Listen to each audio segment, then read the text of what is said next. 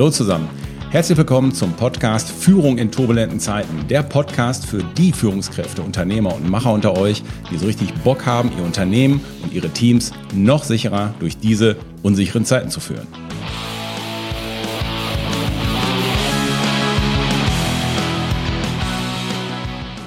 Mein Name ist Thomas Pütter und in dieser Folge geht es um Kommunikation und Rhetorik. Letzte Woche auf dem Rückweg von Hamburg vom Vortrag rief mich eine Führungskraft an und hatte ziemlich hohen Puls und hat erstmal Dampf abgelassen. Habe ich gesagt, okay, was, was ist los?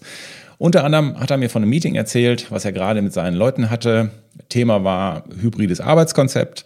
Ich hatte ihm, ihm im Vorfeld so ein paar Zahlen, Daten, Fakten und Umfragen dazu gegeben, ähm, damit er sich so ein bisschen in das Thema eingrooven kann und ähm, ja, er hat gesagt, es hat nur wenige Minuten gedauert. Da hat er schon keinen Bock mehr gehabt. Ähm, er wollte das Thema positiv auf den Tisch packen und einfach nur mal mit seinen Leuten darüber sprechen. Und da kam dann direkt Gegenfeuer und um es mal sozusagen nicht sehr nette Gegenfragen von einigen der Beteiligten. So hat er schon keinen Bock mehr gehabt. So, so, dann haben wir kurz darüber gesprochen, wie er das Thema auf den Tisch gepackt hat, was er gesagt hat, wie er es gesagt hat. Und dann habe ich ihn gefragt, hast du gesagt, dass das deine Interpretation der Umfragen und der Zahlen, Daten und Fakten ist? Nö, wieso? Ja, genau, weil du dann möglicherweise weniger Widerstand gehabt hättest. Also das Problem geht ja nicht nur ihm so. Ich erlebe das in vielen Fällen also in der Welt der Führung ist es ja immer wieder ein Drahtzahlakt, so mit den lieben Kleinen zu reden, ohne dass gleich Missverständnis und Widerstand aufkommt. Und die Krux ist halt, entweder verhallen deine Worte im leeren Raum oder dein Team schaltet auf Durchzug oder irgendjemand fühlt sich immer gleich auf den Schlips getreten oder meint sofort in, die, in den Gegenangriff oder in die Gegendarstellung gehen zu müssen. Also, was tun? Also, was manchmal hilft, ist, deine rhetorische Position klar zu machen. Was meine ich damit? Ist das, was ich gerade an meinem Team oder an meinen Gesprächspartner adressiere, ist das meine Meinung? Ist das mein Standpunkt? Ist das meine Interpretation? Ist das eine Annahme von mir oder will ich nur mal meine Haltung kundtun? Und im ersten Schritt muss ich mich dafür natürlich erstmal selbst oder muss ich mir das Ganze selbst erstmal bewusst machen, in welchem dieser rhetorischen Stilmittel bin ich da eigentlich gerade unterwegs. Und im zweiten Schritt könnte ich dies transparent meinem Umfeld, beziehungsweise also den Teilnehmern des Meetings zum Beispiel, transparent kommunizieren, indem ich einfach sage, so, nachdem ich mir jetzt hier mal äh, ein paar Studien zu dem Thema angeguckt habe, möchte ich euch ähm, ja, zunächst mal meine Interpretation dieser Daten für unsere Firma mitteilen, damit wir dann im Anschluss mal schauen können, wie ihr das so seht und wie ihr das interpretieren würdet. Das nimmt nämlich Druck raus und verhindert, dass die üblichen Verdächtigen gleich in den Gegenangriff gehen oder meinen sofort kontern zu müssen oder alles richtigstellen zu wollen. Wenn jemand nämlich klar deklariert, dass das, was er sagt, nicht die allgemeine Wahrheit ist, also wir als Führungskräfte, ne, das, was wir sagen, ist nicht die allgemeine Wahrheit, ähm, sondern zum Beispiel sein persönlicher Standpunkt oder seine Interpretation, dann ist mindestens mal die Brücke gebaut, dass die Zuhörenden, habe ich jetzt Zuhörenden gesagt? Ach du Schrecken, also die Zuhörer, ich gender nicht, also dass die Zuhörer denken könnten, okay, das ist jetzt nur seine Interpretation, hat er ja auch gesagt. Ich habe eine andere. Ähm, okay, let's talk about it. Also dann wird das vielleicht auch so ein bisschen leichter. Und weil wir als moderne Denk-Neu-Führungskräfte immer gerne vorangehen, um die interne Kommunikation zu verbessern, schauen wir uns jetzt mal fünf häufige rhetorische Stilmittel an. Natürlich nach der Mucke der Denk-Neu Katzenshowband aus ihrem Galactic Headquarter in Dresden.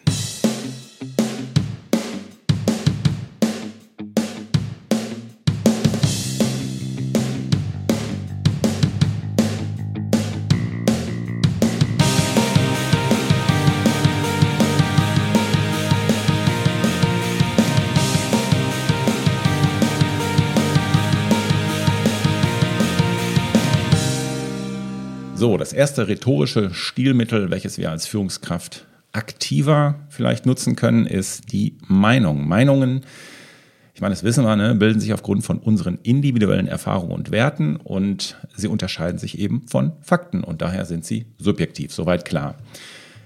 Daher macht es aber manchmal Sinn zu betonen, äh, und auch zu deklarieren, dass es sich hier um meine persönliche Meinung handelt und nicht die von der Abteilung, von der Firma oder von was auch immer, gerade wenn es um heikle Themen geht. Ähm, und ein Wesen der, der Meinungen sind auch, die kann man ändern und äh, die kann man auch schnell ändern. Der Vorteil von Meinungen, wenn wir die als Führungskräfte sagen, ist, es spiegelt halt so eine gewisse Authentizität, schweres Wort, eine Authentizität ihr wisst, was ich meine, äh, und auch so eine gewisse Menschlichkeit wieder.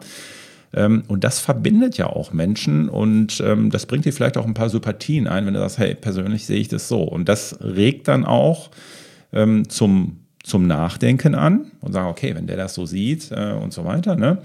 Und wenn du ähm, das den Mitarbeitern vormachst und sie dadurch sehen, okay, man darf auch seine persönliche Meinung nicht nur haben, sondern man darf sie auch offen sagen, ähm, ist das ja, das ist ja in dieser Zeit nicht mehr so, äh, so safe, dass man überall einfach hinge hingehen kann und seine Meinung, Meinung sagen darf. Ähm, dann fördert das vielleicht auch ähm, so eine gewisse Kreativität und so eine Vielfalt, dass sich andere auch ermutigt äh, fühlen, einfach mal ihre Meinung zu sagen. Also nur bei Themen, wo ihr das wollt. Manchmal will man das ja auch nicht, aber also, ähm, aber je offener ihr damit umgeht und das auch so deklariert, ähm, Mitarbeiter machen uns das dann automatisch nach. Und ähm, durch Meinungen bringst du eben auch deine persönlichen Überzeugungen und Werte mit rein. Und ähm, ich kann ja auch meine Meinung zu einer Sache im Unternehmen haben, mich aber trotzdem zu 100 Prozent committen und loyal für Projekte oder Veränderungen ähm, dann sein als Führungskraft. Das geht ja trotzdem, das schließt sich ja nicht aus. Ich könnte ja zum Beispiel sagen, äh, passt mal auf, meine Lieben, ich verstehe, dass diese Maßnahme für das gesamte Unternehmen jetzt ähm, sinnvoll ist. Meine persönliche Meinung oder mein persönlicher Wunsch wäre gewesen ähm, für unsere Abteilung, dass wir damit erst in drei Monaten starten. Aber gut, jetzt ist es so, aber ich sage euch auch ganz klar, ähm, da stehe ich jetzt aber auch zu 100 Prozent hinter. Das ist natürlich, ähm, ist ja ein starkes Statement und das bringt ja wahrscheinlich auch Sympathien für deine Abteilung ein. Ähm, was spricht so ein bisschen gegen die Meinung oder was wäre so der Kontrapunkt? Ähm, naja, weil es halt subjektiv ist, kann es so ein bisschen verzerren, kann es Situationen verzerren und es kann natürlich auch Konflikte provozieren, wenn du deine Meinung rauspustest, wenn es keinen Sinn macht. Ja, dann kommt, ja, meine Meinung ist so und dann stehen auf einmal Meinungen nebeneinander. Und das kann halt ähm, auch als weniger überzeugend wahrgenommen werden, wenn Fakten fehlen. Wenn du einfach nur mit deinen Meinungen durch die Gegend läufst und keine Fakten dazu nennst, ist das halt vielleicht auch nicht ähm, so ähm, ja, überzeugend. Und ähm, ja, das Risiko dabei ist auch so ein bisschen, dass ähm, wenn deine Leute dich als Emotional Leader wirklich auch akzeptieren und sagen, hey, ja, das ist mein Teamleiter, das ist mein Chef und ähm, dann hat deine Meinung natürlich auch eine Auswirkung auf deren Meinungsbildung. Das ist ja schon klar. Jetzt sagen natürlich die Alpha-Tiere, ja, genau, das will ich auch. Ich will die manipulieren, aber okay, denken neue Führungskräfte wollen das ja nicht. Also man sollte sich dessen einfach nur bewusst sein, dass das ein äh, dass das wirklich ein, Stilmittel ist, was man bewusst einsetzen kann und damit auch was bewirken kann. Die Meinung.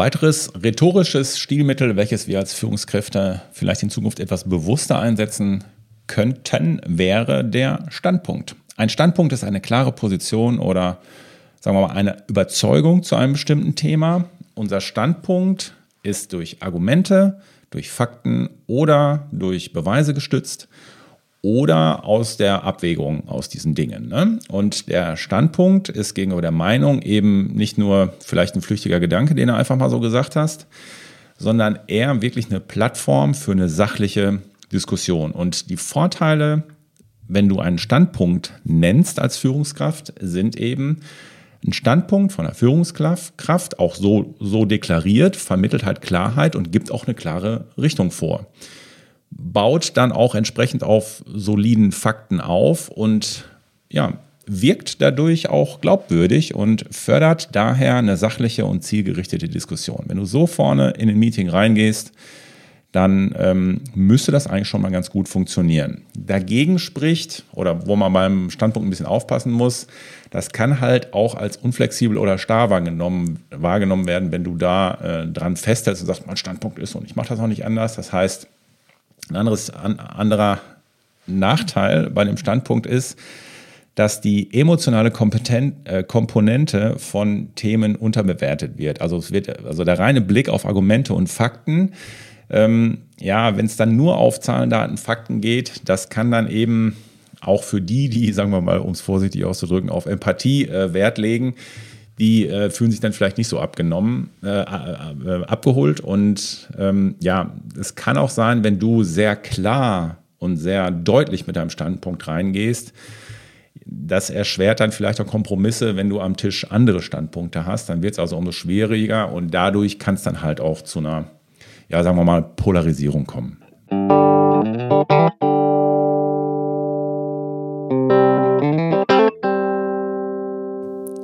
Drittes rhetorisches Stilmittel für uns Führungskräfte ist die Interpretation.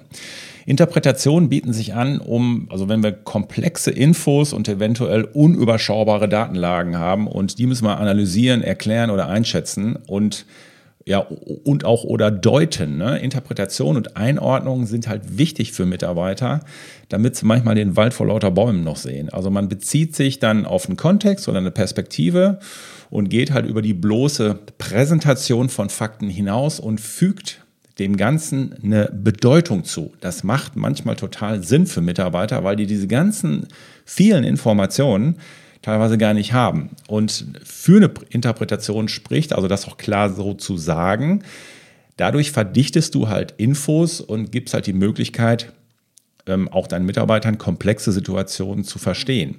Dadurch können sich, kann man sich auch sehr gut etwas tiefer ähm, mit einem Thema beschäftigen, wenn man eben ein, zwei Leuten sagt, hey, zieht ihr euch mal vorher diese Datenlage rein und gebt uns mal eure Interpretation, wie ihr das einschätzt. Dann ist man also auch schnell in der, also in der Situation, dass man ähm, ein paar Etagen tiefer sich mal mit dem Thema ähm, auseinandersetzen kann.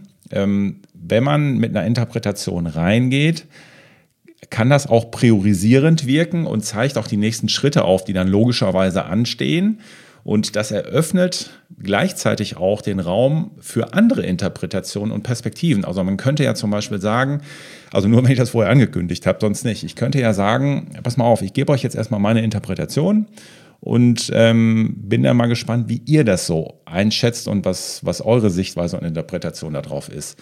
Dadurch fördern wir auch ein gewisses kritisches Denken. Ah, okay, also man kann das so lesen, aber man kann das auch anders lesen. Und das kann ich sogar als Führungskraft auch anleiten, ähm, dass ich halt auch vielleicht so ein bisschen zu innovativen Ideen und Lösungen komme, indem ich dann einfach auch wirklich frage, so, das war jetzt meine Interpretation.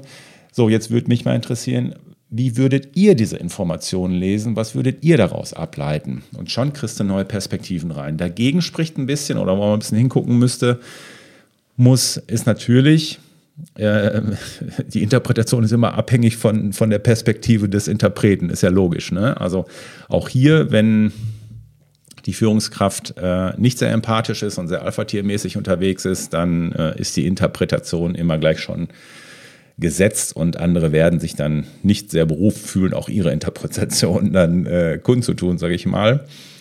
Ähm, der Nachteil bei der Interpretation ist auch, es kann zu Verwirrung führen, äh, führen, führen, zur Verwirrung führen. Es kann zur Verwirrung führen, ähm, wenn zu viele unterschiedliche Interpretationen und Sichtweisen einfach auf dem Tisch liegen, dann kommst du halt auch nicht weiter. Das musst du halt ein bisschen steuern. Ähm, ja, und manchmal ist es auch schwer zu validieren und ähm, kann als spekulativ angesehen werden, je nachdem, wie weit du dann deine Interpretation ausrollst.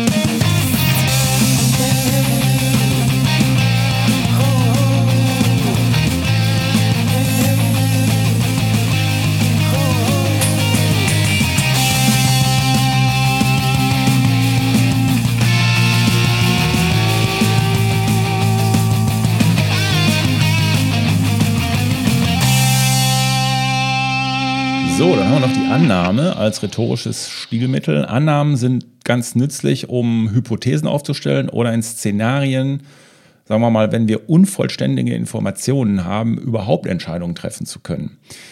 Ähm, eine Annahme ist ja quasi so eine vorläufige Akzeptanz einer Idee, in der wir über Informationslücken so einen Platzhalter als Brücke setzen, um dann einen Ausgangspunkt für Diskussionen erstmal hinzukriegen. Wenn du nur Teilinformationen hast und ja, weiß ich jetzt auch nicht, dann musst du einfach sagen, okay, dann nehmen wir das jetzt einfach mal an. Annahme, kannst du auch sagen, machen, treffen wir mal die Annahme, das. Ne? Das, ähm, dann kommst du wenigstens mal weiter und musst nicht sagen, ja, müssen wir, müssen wir die Informationen haben und so weiter. So. Oder auch spannend andersrum. In Meetings und Gesprächen ist es manchmal sehr, hin, sehr hilfreich, wach zu sein als Führungskraft und einfach mal zu hinterfragen, ob das, was ein Mitarbeiter gerade sagt, ähm, ob da vielleicht eine Annahme bei dem Mitarbeiter dahinter steht. So Klassiker ist ja, äh, ja, wir brauchen mehr Leute, wir sind alle überlastet, das ist alles viel zu viel, wir müssen das Recruiting hochfahren und so weiter. Dann könntest du sagen, mh, da steht aber dann die Annahme dahinter, dass, was weiß ich, ne, das Geschäftsvolumen und die Auftragslage aber so bleibt. Richtig? Oder da steht aber dann die Annahme dahinter, dass wir an unseren C-Kunden jetzt auch festhalten. Äh, okay, ja, stimmt, aber die Annahme ist nicht richtig. Ja, oder man könnte auch sagen, ähm, wenn die schreien, wir brauchen mehr Leute, wir brauchen mehr Leute und so weiter. Ja, dahinter steht aber die Annahme, ähm, dass wir durch KI keine Erleichterung hinkriegen, die wir ja jetzt einführen wollen. So, das heißt also, es ist auch andersrum, kann das sehr interessant sein, auch mal anzusprechen, ob da möglicherweise eine Annahme dahinter steht für die Annahme spricht, das dient halt häufig gut als Ausgangspunkt, um überhaupt mal eine Diskussion ähm, loszustoßen, wenn man so ein bisschen feststeckt und sagt, ja, weiß ich jetzt auch nicht, wie das wird. Okay, nehmen wir mal an, das wäre so, also wenn wir in Szenarien denken. Ne? Und es ermöglicht dann auch so eine gewisse Vorwärtsbewegung, obwohl wir Informationsmangel haben oder so eine, so eine Unsicherheit haben. Wir können dann trotzdem mal, also das fördert so ein proaktives Denken. Okay, es geht weiter, lass uns mal weiterdenken. Wie würde das denn werden, wenn? Ne? Wie ist es denn, wenn? Und das kann Zeit sparen, indem wir eben nicht alle Fakten und Grundlagen von vornherein erst abwarten oder in Frage stellen müssen. Da kann das sehr hilfreich sein, ähm, einfach mal Szenarien durchzuspielen und dann in die strategische Planung rüberzugehen. Wo man ein bisschen hingucken muss, also im Sinne von Contra, was spricht dagegen gegen eine Annahme? Es ist halt ein gewisses Restrisiko von Fehlentscheidungen. Wenn die, wenn die Annahme jetzt voll für den Arsch war, dann äh, stehst du halt, stehst halt auch doof da. Ne? Und es kann zu Missverständnissen führen, wenn es nicht klar deklariert ist, dass es sich hier um eine Annahme von dir als Führungskraft handelt. Ähm, das heißt, du sagst nicht, wir machen es jetzt so und so, sondern wir machen es so, weil ich die Annahme habe, dass es so und so ist. Dann sagen, okay, der nimmt das jetzt an, weil ansonsten würden sie sagen, ja, aber kann er, wie kann er das sagen? Das ist ja noch gar nicht so. Ja, ach so, der hat das angenommen. Gibt er dann auch die Freiheit, das Ding wieder zurückzudrehen, wenn es nicht mehr so ist. Ne? So, und ähm, dann musst du ein bisschen aufpassen bei einer Annahme, wenn die auf veralterten oder falschen Informationen basiert oder wenn halt auch Fakten übersehen wurden. Ne? Dann wird es manchmal schwierig, deswegen musst du bei einer Annahme, also wenn ihr aufgrund von einer Annahme losreitet oder irgendeine Maßnahme festlegt, muss man immer wieder gucken, muss man regelmäßig überprüfen, ist diese Annahme noch aktuell. So, und last but not least haben wir noch die Haltung als fünftes rhetorisches Stilmittel. Deine Haltung ist ein Kompass, der selbst in stürmischen Zeiten Bestand hat und deinen Mitarbeitern auch ein bisschen Halt gibt. Ne? Man könnte ja zum Beispiel sagen, ihr könntet als Führungskraft sagen, so, bevor wir jetzt hier gleich inhaltlich starten und die Dinge besprechen, äh, wie wir das jetzt genau umgehen wollen, ähm, möchte ich noch mal ganz kurz meine grundsätzliche Haltung dazu sagen. Über allem steht für mich, dass wir alle Beteiligten hier mitnehmen müssen und vorher machen wir auch nicht weiter. Ähm, auch wenn wir nicht wissen, ob das der richtige Weg ist, weil wir das ja auch so noch nicht gemacht haben, ist meine Grundhaltung. Alle vier Wochen machen wir einen kurzen Sprint, Check und gucken, ob wir noch on track sind, ob das alles noch so funktioniert. Und wenn wir feststellen, das überfordert uns, es ist doch nicht das Richtige oder was, dann werden wir stoppen oder wir werden es ändern. Wir fahren hier nicht einfach koste es, was es wolle, einfach weiter. Das ist meine Grundhaltung dazu und das möchte ich euch als Sicherheit geben. Ah, hervorragend, oder? So, das heißt, hier, wenn du diese Haltung mal so rausgibst, ähm, ja, so eine Haltung bezeichnet halt so die grundsätzliche Einstellung von dir als Führungskraft oder den Ethos, den du hast gegenüber einem Thema, geprägt von deinen moralischen, ethischen und kulturellen Werten. So geht es noch ein bisschen größer. Jeder ist jetzt gerade mal so zwei, zwei Zentimeter gewachsen. Also es hat irgendwie so einen Touch von Ehre und Kapitän im Sturm. Finde ich cool.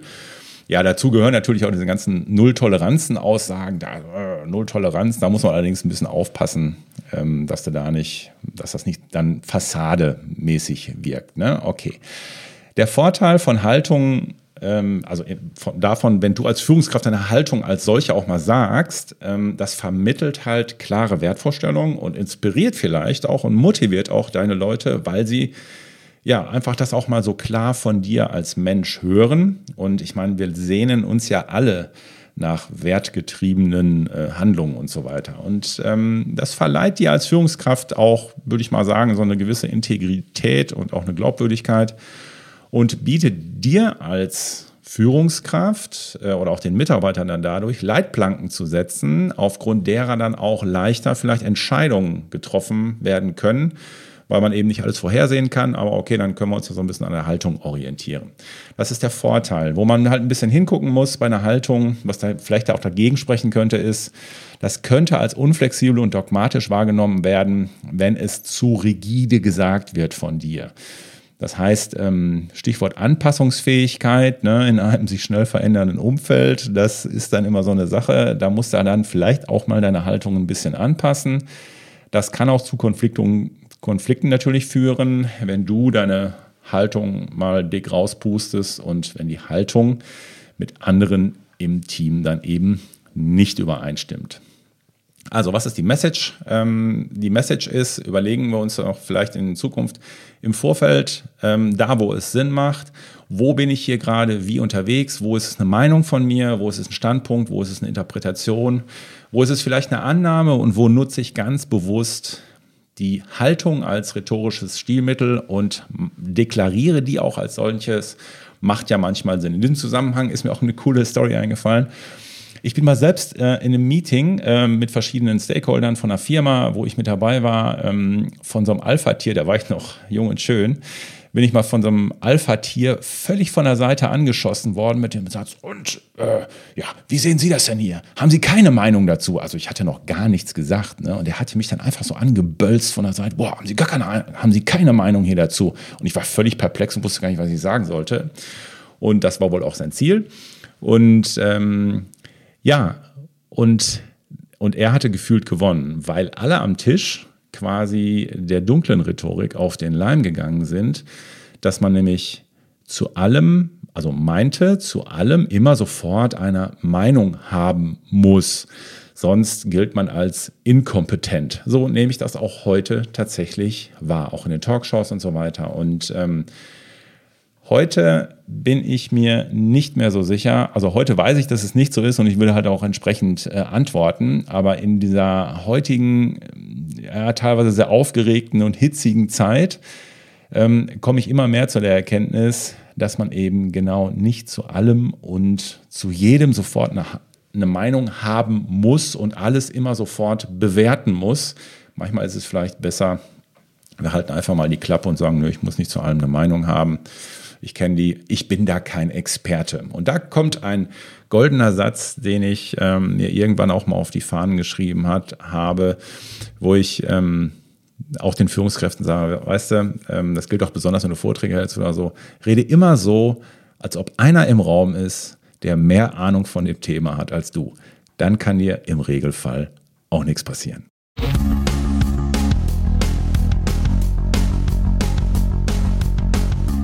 Übrigens findet ihr auf unserer Website www.denk-neu.com unser neues Führungskräfteentwicklungsprogramm, ein absolutes Must-Have für alle modernen Führungskräfte, die eine Delle ins Führungsuniversum hauen wollen. Meine Lieben, ich wünsche euch was. Ich bin für heute weg. Euer Pü.